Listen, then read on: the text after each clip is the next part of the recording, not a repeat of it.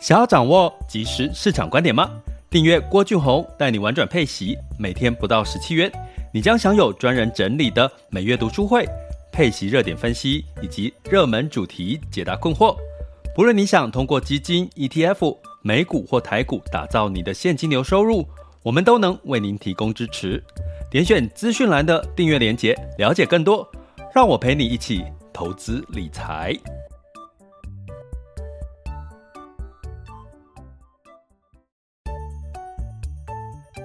想要掌握即时市场观点吗？订阅郭俊宏带你玩转配息，每天不到十七元，你将享有专人整理的每月读书会、配息热点分析以及热门主题解答困惑。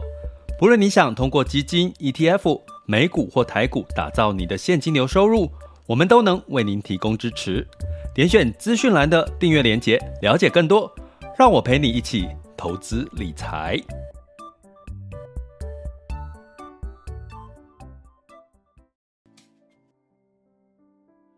各位亲爱的学员以及听友们，大家中午好、下午好、晚上好。今天是二零二二年的十二月一日，倒数三十天的内就要去这个，呃，就要跨过一年了，二零二三年吼。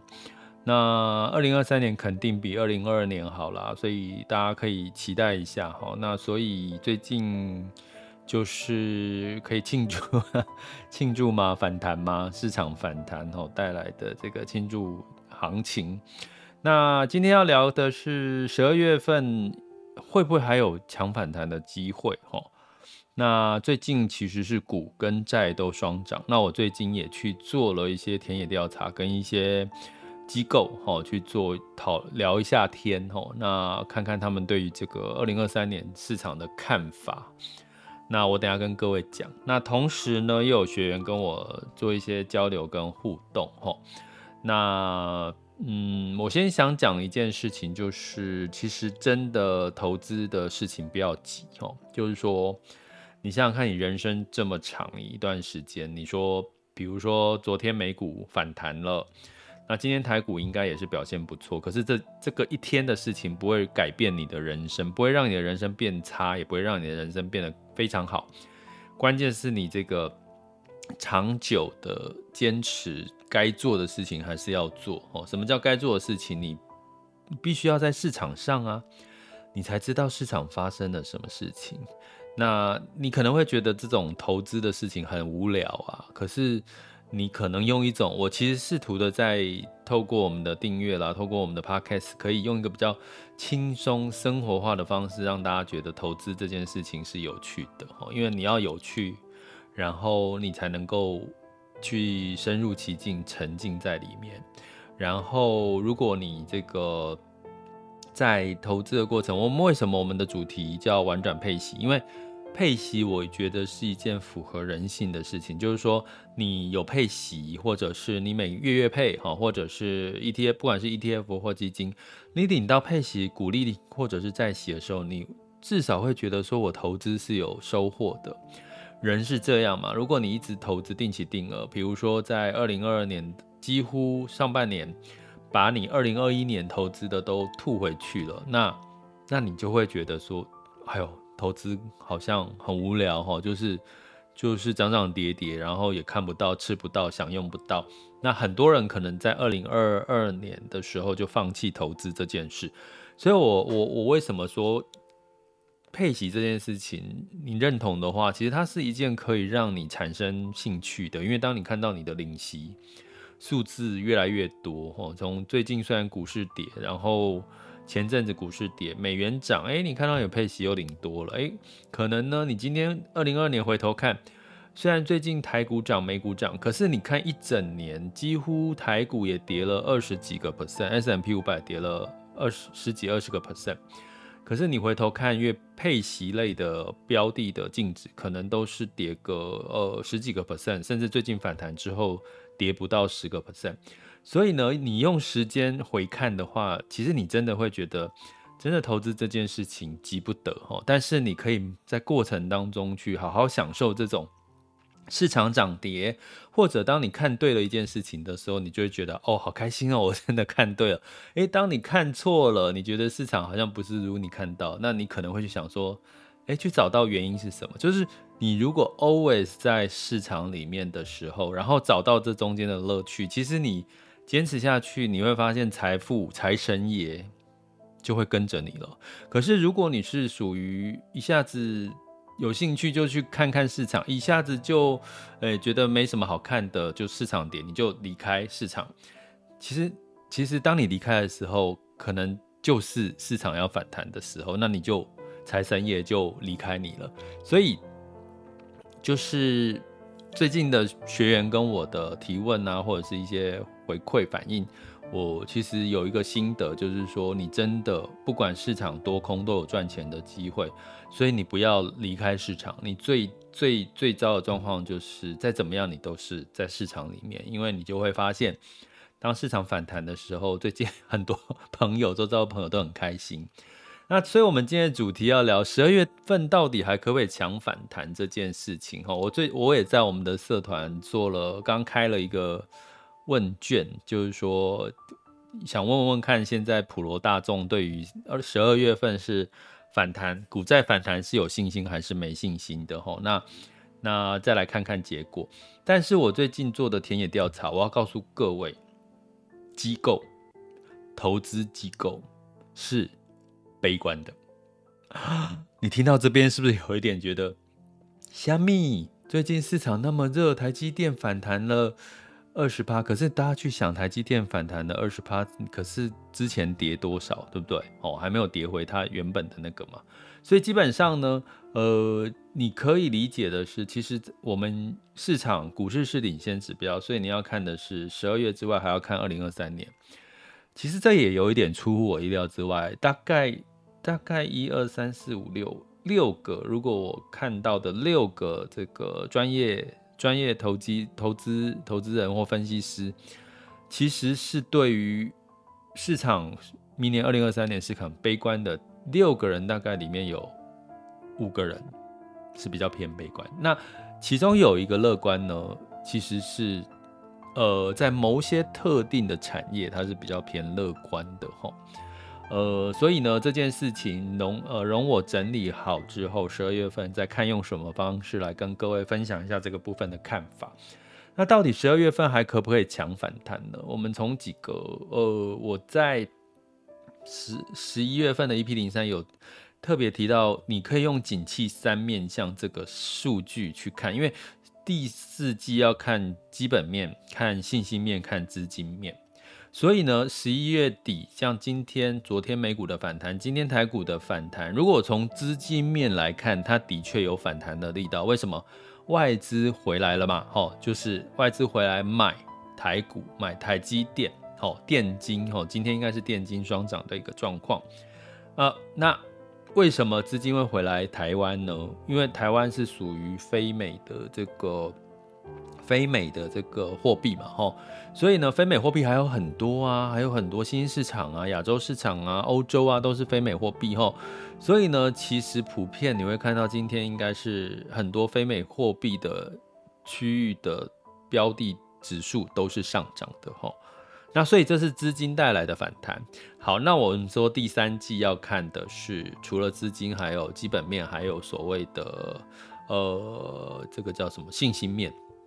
所以信心面就是你自己的信心就最准的了。你有没有信心？十二月份会再继继续反弹？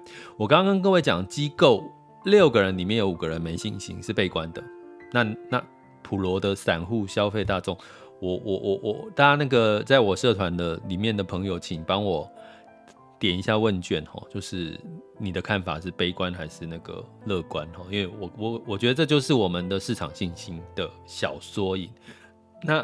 机构是稍微悲观的，好，那在信心面是这样，那在基本面呢？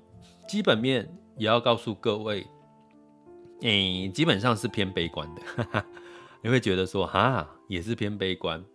我们从一件事情来看，上过我们高阶课程的学员应该会知道我在讲什么，就是美债殖利率倒挂这件事情呢，被提了，已经。好几天了，连续好几天了。可是大家其实会忽略这件事情，因为资金带来的股债反弹，资金带股债反弹，大家已经忽略了到底基本面是好还是不好吼。根据数据统计，当美债殖利率高倒挂，什么叫殖利率倒挂？就是比如说，就呃白话讲，美国十年期的公债的利率减掉两年期的公债利率，如果是负的，因为长年期应该比两年期的利率来得高吼。这这个细节债券的琢磨，我最近有更新版新版二零二三年版的。找到奇葩定存的课程，十二月要上架了吼，所以我有更新一下。在其实了解债市哈，我跟请各位投资股票的也可以去了解一下债市，因为债市其实对你的股票的方向的看法有很大的呃帮助哈。所以了解债市不是说啊，我我对债我没兴趣的，干嘛去投资债？我都买买股。哦，这个涨涨跌跌的多爽啊，就像坐云霄飞车。可是不是叫你一定要投资债，而是你债市的资金是远远比股市的资金多的哦。先了解这个状况哦，整体全球的资金里面放在债市的钱是远远比股市来得多，所以你要从债市的资金利率的变化去掌握你的股市的变化。是这样，好，我所以不要排斥了解债，所以大家有兴趣可以来上来订阅我们的频道，呃，订阅频道 Podcast，或者是加入我们的付费订阅行列，或者是呃二零二三年版的找到奇葩定存的课程，哈，都有很细节的债券琢磨，应该你就可以懂债，完全懂债了，哈。我我二最近最近很很录录这个新课程，录到半晚上两点。对，我真的不知道，我就录了哦，我一直讲一直讲。可是二零二三年版的这个找到奇葩定存的课新课，坦白讲我还蛮喜欢的，因为我补充了很多东西在里面，我觉得那些很重要的东西。好，所以我讲美债殖利率倒挂，十年期减两年期的公债持续倒挂。根据过去的历史经验，从两千年的网络泡沫、两千零八年的金融海啸、两二零二零年的新冠疫情，都发生过美债殖利率倒挂。倒挂之后，景气就哦、美债殖利率倒挂是领先指标哦，还是要跟各位弄清楚。你呃，把你的所有的指标，你要养成一个习惯。你要当我在我们在讲听到一个指标的时候，你要先想判断它是。领先指标还是落后指标还是同时指标，在高阶课有教。比如说，我们常常讲讲升息、升息、升息，升息是属于落后指标。我们常常在讲失业率、失业率、失业率，它也是落后指标或者是同时指标。那什么是领先指标？除了我们在讲的 PNI，还有我现在讲的十年期美债殖利率倒呃美债殖利率倒挂，它就属于领先指标。也就是说，倒挂了之后，景气就真的下滑了，而且下滑的幅度都不小。也就是说，如果持续倒挂好一周、两周以上，大概很肯定的，接下来殖利率就是要不景气就是往下走了。好，所以两千年的网络泡沫就是发生这样的事情，两千零八年的金融海啸就是发生这样的事情，二零二零年的新冠疫情就是发生这样的事情，现在又倒挂了。可是现在的倒挂是因为升息，短期升息太强，造成短期的公债，二两两年前的公债就是殖利率太高于十年期公债。好，那你会说没有啊？你说美债殖利率倒挂，可是。股股市还是涨啊，不是还在反弹吗？因为这叫有一个传导效益啊，各位，这个十年美债殖利率倒挂发生，正在发生，它是领先指标，代表是接下来的景气明确，衰退的情况是更明确，所以衰退是这个有时间的传导效益，它不会那么快，股市就到就这个。这个下跌给你看的哈，股市也是领先指标哈。那但是呢，当它下跌的时候，哦，可能就是会发生在现在机构啦哈。我刚刚讲我去做田野调查，他们的看法哈，既然我们看不准，就去看机构怎么看。通常第一季都比较悲观，第二季有些人悲观，有些人乐观。二零二三年哈，第三季就比较乐观了。所以简单来讲，至少到明年第一季是很明确的，至少在这个呃美债殖利率倒挂，在明年的第一季是比较会发生在啊，应该是说会发生在第四季到延伸到第一季，二零二二年的第四季延伸到二零二三年的第一季。可是二零二二年的第四季的财报，你要到二零二三年第一季才知道啊。所以这样了解吗？所以，所以只是因为数据还没有看到啦，第四季的数据还没看到。那你第四季的数据还没看到，你要怎么判？诶，你除了从我们 Podcast 里面听到一些数据，还有我们记得我们社团的朋友，就是你就是看我提供的每天的简报，你只要看到新闻简报，你就知道了。现在的所有的数据，包含台湾的出口，简单来讲，台湾的出口是在下滑。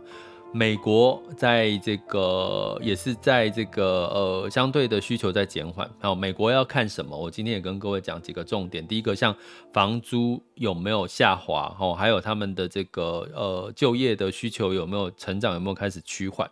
这些都是接下来美联储在看的事情。哈，但是我不是要吓大家，我只是要让大家不要过度乐观这个市场。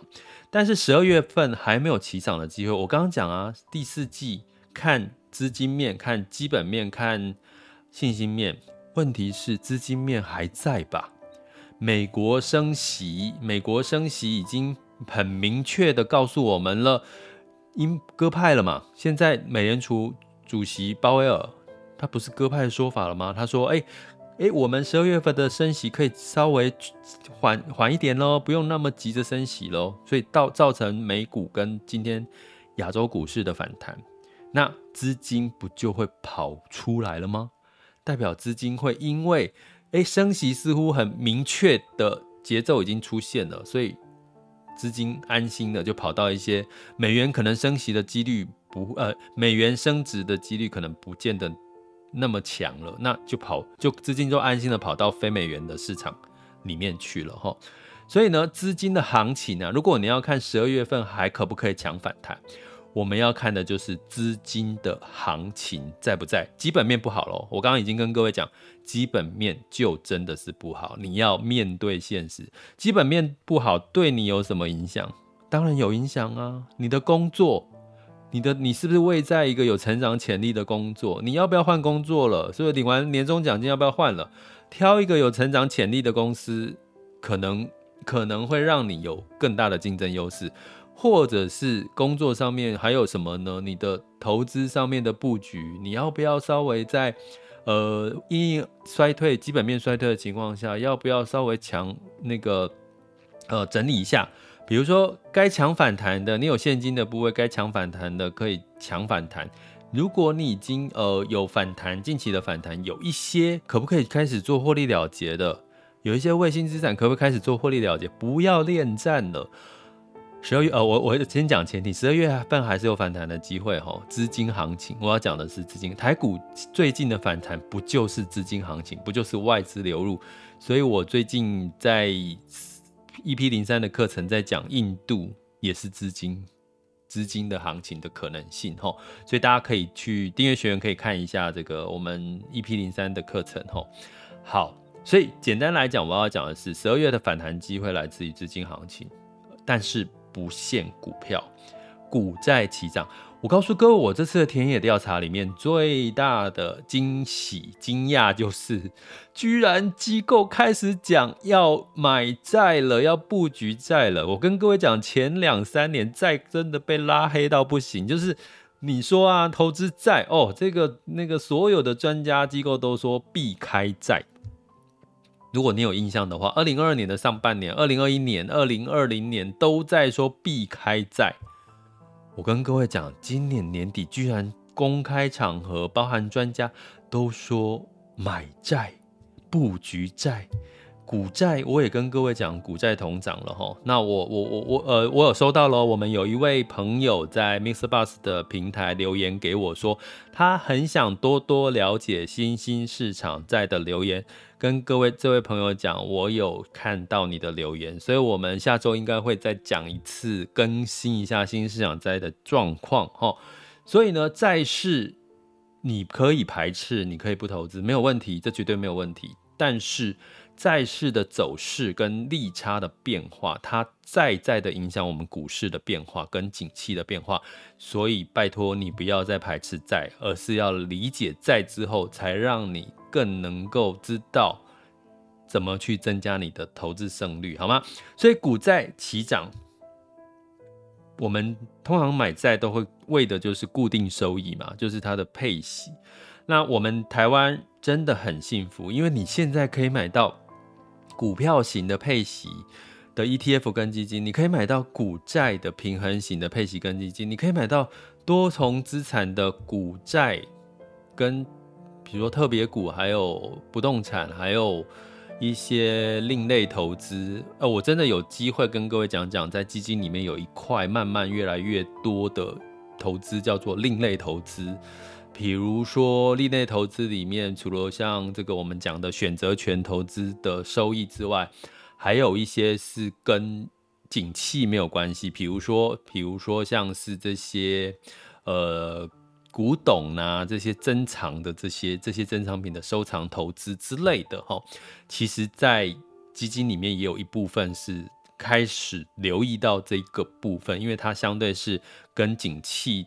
没有关系，它的价格变动是跟景气没有关系，所以不要排斥债之外，也不要排斥基金呐、ETF 它的这个这个手续费很低，没有问题。投资 ETF 当然是好的，在基金也不要忽略了，基金很多人买基金的，可是呢，我们看好金看基金是它的手续费会比 ETF 高一点，可是它。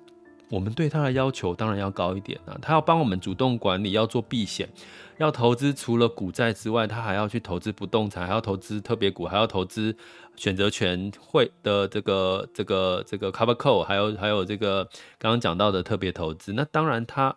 多收一点点的手续费，我可以接受啦，我可以接受，但是我不会全压在基金哈。所以我在讲月配息的部分，哈，你可以透过 ETF 打造月配息，可以透过基金也可以打造月配息哈。那强反弹，什么叫强反弹？你的，如果你买的是投资的是多重资产股债的平衡型，股债都涨，就是强反弹的一种哈。但是呢，另外这叫净值的强反弹。如果你每个月配息，配息出来的，你看到哪一个市场是在接下来反弹力道有机会？比如说最近的半导体是不是有反弹的机会？哈，只要一一降息，反弹就出来了。第二个，我必须要讲的是港股的中概股。哦，你有没有看到它反弹也很强劲？它什么时候反弹？就是当你听到这个这个呃，中国说它要有有机会，市场传说它有机会放弃清零的时候，哦，那个反弹的力道可大了，因为它之前跌很多，哎，中概股也有反弹。那还有什么反弹？如果你想要抢反弹，短期的反弹，就把你的资产分成核心资产是当你的配息基金或 ETF，那你的配出来的息就去抢这种短期的反弹。好，比如说台湾，台湾我觉得哈，最近我跟朋友在聊哈，你到底要去看半导体、半台积电的反弹，还是要去看台湾解封之后疫情报复性消费的反弹？这两种反弹是不一样的哦。好，今天没有时间的关系，没有办法跟各位具体讲。吼，有机会我再再再分类讲。吼，再再再来辟另辟专题来讲。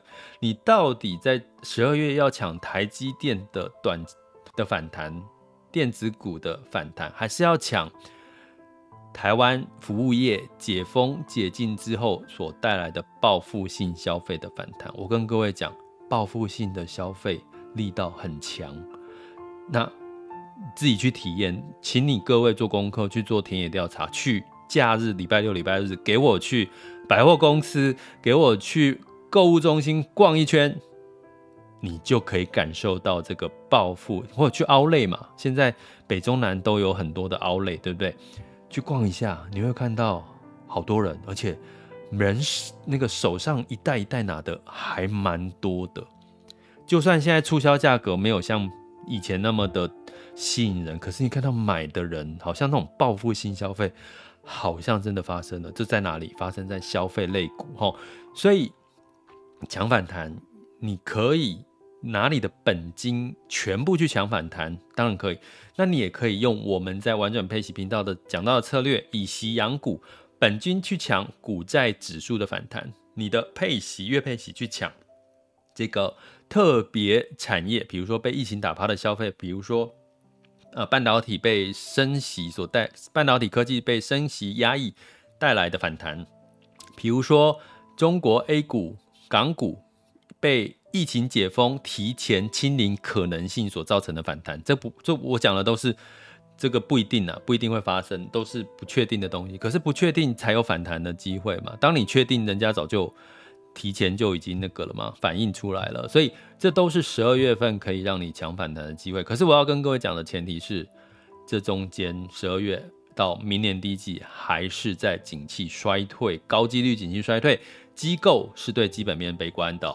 散户应该对基本面，我在猜啦，哈，我稍微看一下，散户投资人应该对基本面也是稍微悲观、比较保守的，哈，所以用这样子一个全面性的看法，再进入到你的线的一条线的布局，再找到一个点，让你觉得哦，这个地这个这个机会很难得，反弹的机会很难得。其实十二月份。应该还是有机会帮自己加一点薪，或者让你之前亏损的这些再反弹一波，因为有资金的行情，但是基本面是在衰退的，好吗？这里是郭俊宏，带你玩转配息，给你及时操作观点，关注并订阅我，陪你一起投资理财。接下来进入到二零二二年十二月一日的全球市场盘势轻松聊。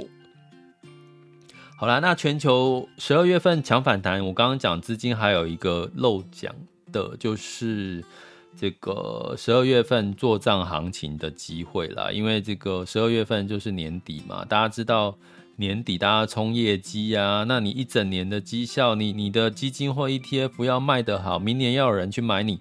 你一整年的绩效是不是算下来要要漂亮一点，人家才会去买你？所以十二月份还有另外一个资金行情叫做做账行情，不管是台股、美股、全球的股市都一样。因为十二月份如果反弹起来漂亮一点，你。换算一年的投资报酬率漂亮，人家二零二三年就会去买你的单，不是吗？好，这个我再补充一下哈。那在这个二零二二年十二月一日，现在时间是十二点二十八分。那在风险指标的部分，今月 VIX 恐慌指数是二十二点零一啊，现在当下 VIX 恐慌指数是二十点五四，十年期美债殖利率是三点六二零一 percent，所以代表呢恐慌又再度的下降，美债殖利率又稍微的下降，美债殖利率下降就代表了。公美债的价格反弹了，所以公债的价格也稍微反弹。那当然呢，殖利率下降，高收益债、非投资等级债、新市场债，不就利差更漂更有吸引力吗？懂我意思吗？就是因为它你买美债现在是三点六，过去有到四，而你现在跟高收益债、非投资等级债、新市场债的利利差、殖利率比，是不是相对这些风险性的债券的？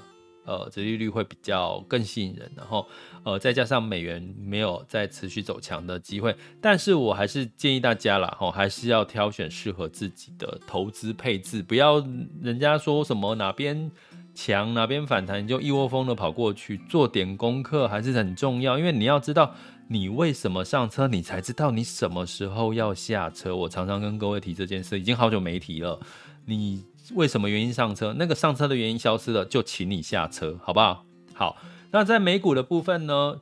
就是因为美联储鲍尔的这个所谓的这个呃鹰鸽派的说法，他说，诶，十二月可能将要放缓放缓升息的脚步喽，吼，这是暗示，吼。那十二月份呢，市场预期升两码，吼，就是这个美国还是会升息哦，不代表不升了，吼。十二月份就是预期是升两码，就是不会再加码升息了。所以道琼、S&P 五百跟纳斯达克分别上涨了二点一八、三点零九跟四点四一个百分点。费城半导体是上涨了五点八五个百分点。那在欧股的部分呢，基本上也是小涨哈，因为欧股先开盘嘛，所以基本上呢，它等不到美联储的这个消息确定，所以呃，在等待的过程当中，它就开小红哈，收小红。泛欧六百上涨零点六三 percent，德发英分别上涨零点二九、一点零四跟零点八一个百分点。那在雅股的部分呢，整体来讲呢，基本上也是这个呃。就是跟着美股了哈，再这样外资回流台股哈，所以当然基本上是有一些有一些利多的，我们大家来看。那昨天其实这个周，昨天是周三，哈，台湾加权指数上涨一点一六 percent，哈。那香港恒生指数不遑多让，哈，这个昨天也是上涨二点三三 percent，香港科技上涨三点零九。那上证指数反而小涨零点零五，哈，因为我刚刚讲这个清零放宽这件事情是在预测，但是提前提前呢，我们讲，因为市场上面预期中国清零放宽是在明年第一季之后。可是呢，最近的白纸革命似乎有这些机构觉得，哎，会不会提前放宽这个清零政策？所以带来最近的 A 港股都比较多是激励的，但可是预期都你也知道，不见得会发生，所以大家还是要客观的去看这件事情。那那客观来讲，就是一种赌注了，你赌它会提前清零，或者是你赌它不会提前清零，就是这样哦。有时候。就你就有时候投资就是你要找一些 have fun have fun，就是有一些让你觉得好玩的地方，其实你就会觉得投资是一个有趣的事情，或者是有趣的学习的过程，好吗？那在这个 A 港股的成交量啊，外资买入的情况下，这个成交量呢也这个呃稍微的增加了哈，也稍微增加了哈，不管是这亚洲股市的一个情况，那日日经二五也上涨了一点五二 percent。那我们接下来来，现在时间是十二点三十二分，我们来看一下目前的雅股的情况。台股呢，目前是涨了一百二十八点，哈，那个是站回了一万五千点，哈，一五零零八点一二，上涨幅度是零点八六 percent。台积电呢，目前是上涨一点九四 percent，来到了四九九点五，哈，四九九点五的这个价位，哈。所以你看，你我我要讲的是说，你看费城半导体涨了多少？费城半导体涨了五趴，哎。那台积电涨了一点九四趴哈，所以大家不要去觉得说，呃，这个就是说市场还是不要急涨是比较好的啦。简单来讲哈，那整体的交易量有上冲到两千亿哈，所以就我刚刚讲量量有增加，是对台股来讲是好事。柜买指数上涨了一点五亿哦，还更强哈，比台湾加权指数更强。那恒生指数续强哦，恒生指数目前来到一点六 percent 的涨幅，恒生科技上涨了二点三八 percent，上证指数上涨零点六五 percent，深圳指数是上涨了一点五六 percent 哈，所以亚股基本上受惠于昨天鲍威尔软性的鸽派的说法啦，都走强哈。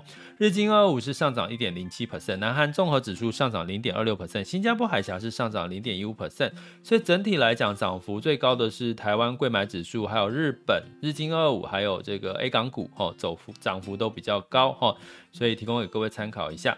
那在能源的部分呢，呃，也是因为这个，哎，可能呢市场会认为哈，这个库存，这个目前上美国的原油库存是下滑，那 OPEC 呢可能呢维持产量不会增产，所以带来了布兰特原油上涨二点九 percent，来到八十五点四三美元哈，所以要持续观察。那金价也因为美元稍微偏弱。哦，我不要说弱了，应该讲不强，因为我怕大家以为美元要走弱，其实没有，其实是美元不不再升，所以是不强哈。黄金呢，期货是下跌零点二 percent，来到一千七百五十九点九美元每盎司哈。那汇市的部分一样，我们可以看得出美元指数来到一零六点零一六八，所以它似乎有一点要跌破一零五喽哈，所以基本上美元稍微稍微下滑。那带动呢，美元兑台币是三十点八六哈，美元兑人民币呢是七点一零二零。如果仔细去想的话，美元兑换台币三十点八六，有台币有稍微升值，可是你要留意的是，美人民币，美元兑换人民币是七点一零二零，其实它也人民币也最近强升的幅度也比较多哦，很明显，所以代表什么？资金流入。我要讲的是，从汇率的变化也看出，资金流入哪里，它的汇市就比较强。同样的道理，美元日兑换日元是来到一百三十八点零七，哈，一百三十八点零七，哈，日元也不再，呃，不再太弱了啦，哈，大概维持在一百三十八，所以持续观察一下汇市，也可以了解这个资金的流向，好吗？这里是郭俊宏，带你玩转配息，给你及时操作观点，关注并订阅我，陪你一起投资理财。我们下集见，拜拜。